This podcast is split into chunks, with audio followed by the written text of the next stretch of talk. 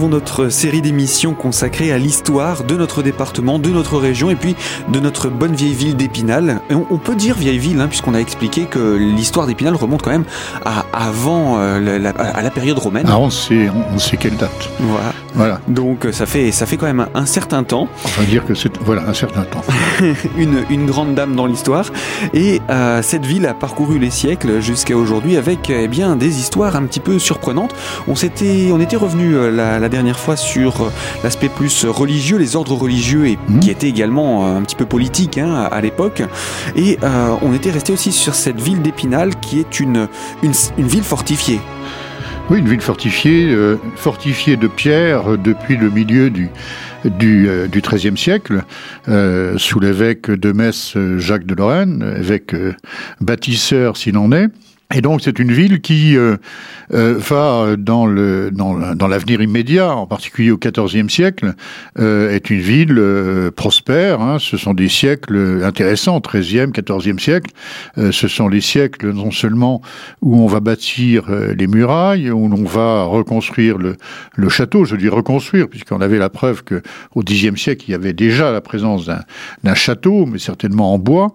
Et puis on va aussi largement euh, améliorer euh, l'aspect de, de l'Église, euh, donc l'Église dédiée à Saint Maurice, avec en particulier la, construction du chœur gothique, des voûtes gothiques et du portail, du grand portail des bourgeois, qui est un portail tout à fait, tout à fait étonnant, malheureusement détruit, enfin du moins la statuaire détruite à la Révolution, mais un portail qui est la même, pratiquement de la même forme, de la même taille que le portail euh, gothique de la cathédrale Saint-Étienne de Metz.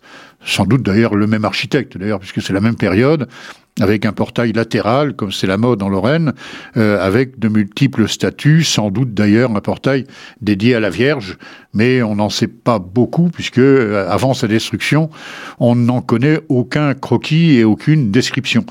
Donc on ne peut se baser que par euh, ce que l'on voit encore aujourd'hui, les silhouettes qui ont été, comme on dit, bûchées hein, par le burin d'un d'un maçon payé par la ville au moment de la Révolution française. Donc c'est un siècle de, ce sont des siècles de prospérité, euh, d'expansion économique, en particulier grâce au euh, grâce au tissu, au commerce des tissus, euh, les, les, les, les, toiles, les draps, donc qui sont exportés un peu dans toute l'Europe. Et on s'aperçoit que ça devient, même si c'est toujours un territoire messin jusqu'au XVe siècle, on s'aperçoit que c'est une ville qui progressivement se libère de la tutelle des évêques de Metz, et ça devient, comme pour d'autres villes, Hein. Je pense en particulier aux villes de l'Alsace, par exemple, à Décapole alsacienne, ou les villes italiennes, ou les villes allemandes, qui devient une espèce de république libre administrée par ces bourgeois.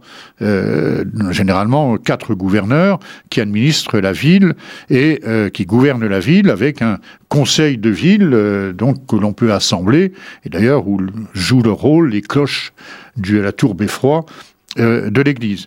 C'est une ville qui bat monnaie, Hein, donc c'est important, c'est vraiment un signe de euh, d'autonomie, quasiment d'indépendance et de, euh, prospérité également. Comment De prospérité également. Oui, de prospérité, bien sûr, hein, puisque euh, battre monnaie, ça veut dire aussi exporter cette monnaie un peu dans, dans toute l'Europe. D'ailleurs, on, on, retrouve des des pièces d'épinal dans ce qu'on appelle les trésors monétaires quand on a la chance de découvrir aujourd'hui, soit par par hasard, soit par l'archéologie, des des monceaux de monnaie qui ont été cachés au cours des au cours des guerres cachées au fond du jardin. Hein. Mhm.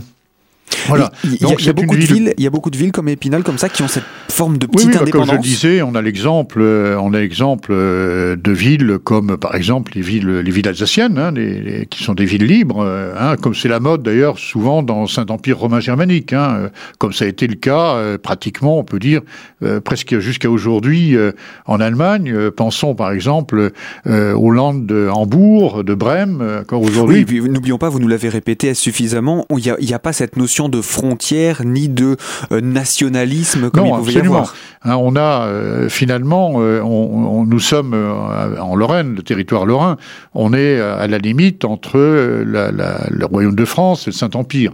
Donc on prend des influences des deux. Alors même si à terme c'est la France qui va l'emporter. Il n'empêche que euh, on a toujours l'influence euh, germanique. D'ailleurs, les évêques de Metz, beaucoup des évêques de Metz, comme des évêques de, de Toul ou de Verdun, euh, sont d'obédience du Saint-Empire romain germanique, c'est-à-dire viennent de familles nobles qui sont dans le Saint-Empire romain germanique.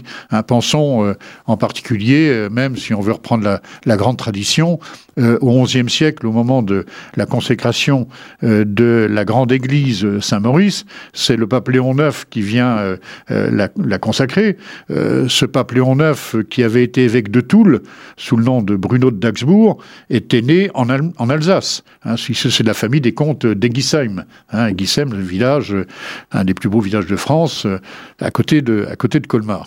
Voilà. Donc on a une tradition. Et donc on prend sur les deux, et même si à terme c'est la France qui va l'emporter, il n'empêche qu'à cette époque-là, on a encore des influences très fortes du côté, euh, du côté germanique. Alors pour dire aussi euh, cette, cette autonomie, cette quasi-indépendance, il faut dire aussi que on a euh, depuis le XIIIe siècle, la ville possède son sceau propre, hein, donc la tour euh, accolée de, de, deux fleurs de lys. Euh, deux fleurs de lys, c'est c'est pas le royaume de France, hein, c'est pas les armes de France, c'est plutôt, on pense que c'est plutôt issu euh, des armes de la famille d'Épinal, parce que dans le sceau, dans la famille d'Épinal, il y avait des fleurs de lys. Hein. Donc on pense que c'est ça, avec la tour. Bon, la tour c'est emblématique de fortification. On pourrait imaginer que cette tour, euh, c'est le donjon du château ou que c'est la tour beffroi de la de l'église. Euh, c'est plus symbolique des villes fortifiées d'avoir euh, dans leur sceau, dans leur blason, ce type de dessin.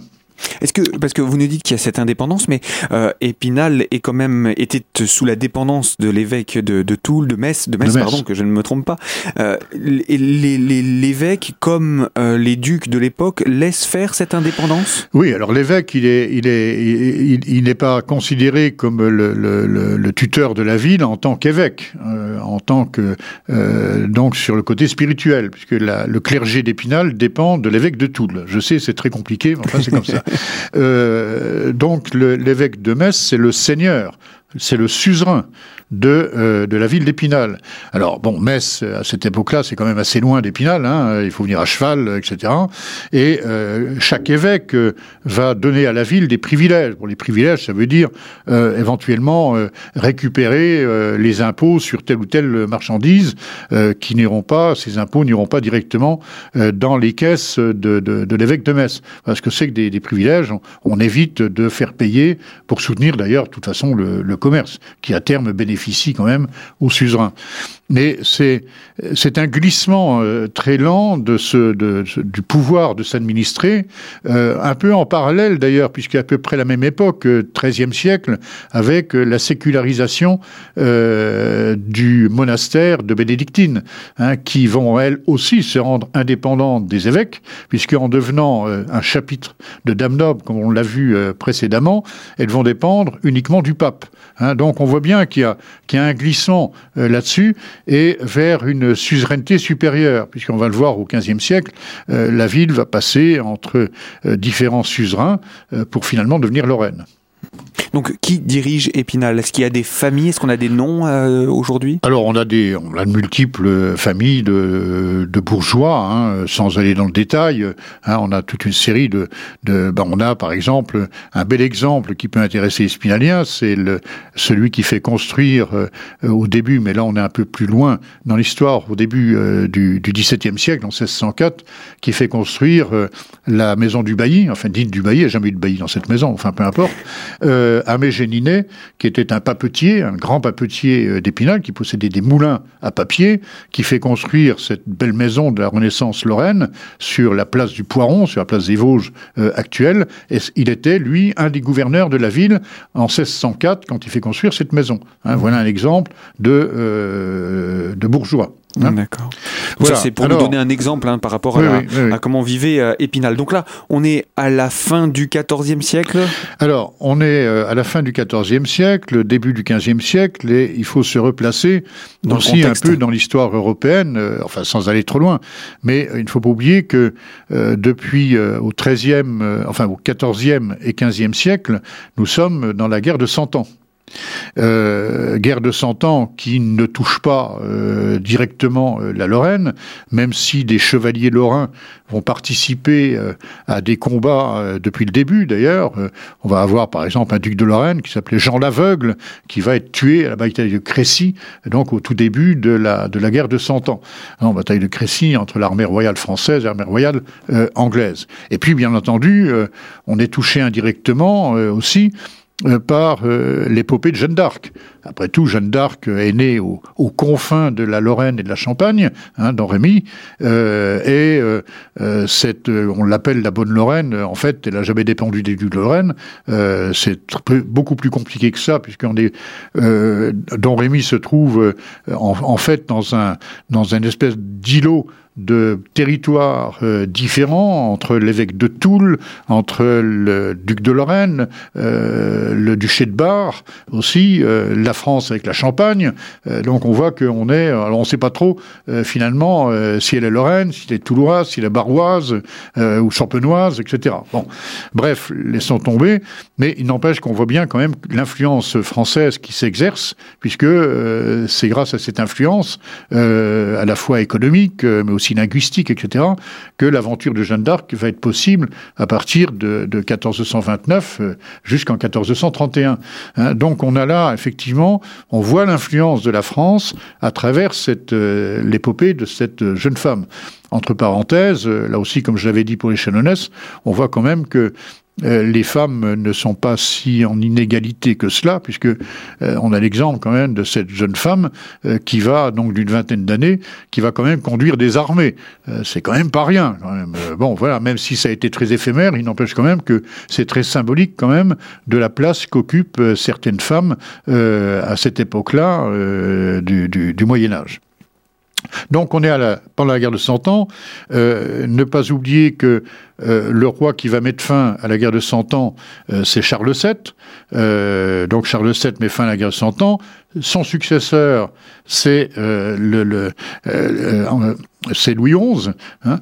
Euh, et puis, euh, on a aussi comme intervenant, alors les Anglais, ils ne viennent pas jusqu'ici. En revanche, on a la Bourgogne, euh, la Bourgogne alliée, alliée à l'Angleterre.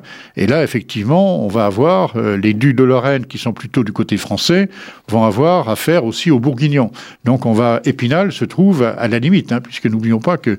On est à l'extrême sud. On, est juste sur la ligne de partage des eaux, et de l'autre côté, à l'ouest, du côté de Chantraine, ben, on descend vers la Franche-Comté la Bourgogne. Hein, Franche-Comté de Bourgogne. Hein. Mmh, mmh. Voilà. Et donc, on va être sur euh, la route aussi euh, des ducs de Bourgogne, en particulier le dernier grand-duc d'Occident, dernier grand-duc de Bourgogne, Charles de Téméraire, quand il veut faire euh, l'union de ces territoires entre la Bourgogne au sud et les territoires de Flandre, d'Artois au nord. Donc entre les deux, bah, il y a la Lorraine. Donc on va passer à travers la Lorraine et pour lui ça se terminera mal au siège de Nancy en 1477. Donc voilà la situation d'Épinal euh, au XVe siècle. Eh bien voilà Jacques Grasser pour ces quelques mots de l'histoire de notre département, aujourd'hui plus centré sur la cité spinalienne. Je rappelle Jacques Grasser que vous êtes agrégé d'histoire et euh, vous nous présentez l'histoire à travers les siècles de notre département. Nous en sommes aujourd'hui arrivés à l'entrée du XVe siècle. Eh bien nous nous dans une prochaine émission pour poursuivre l'histoire des Vosges. À très bientôt.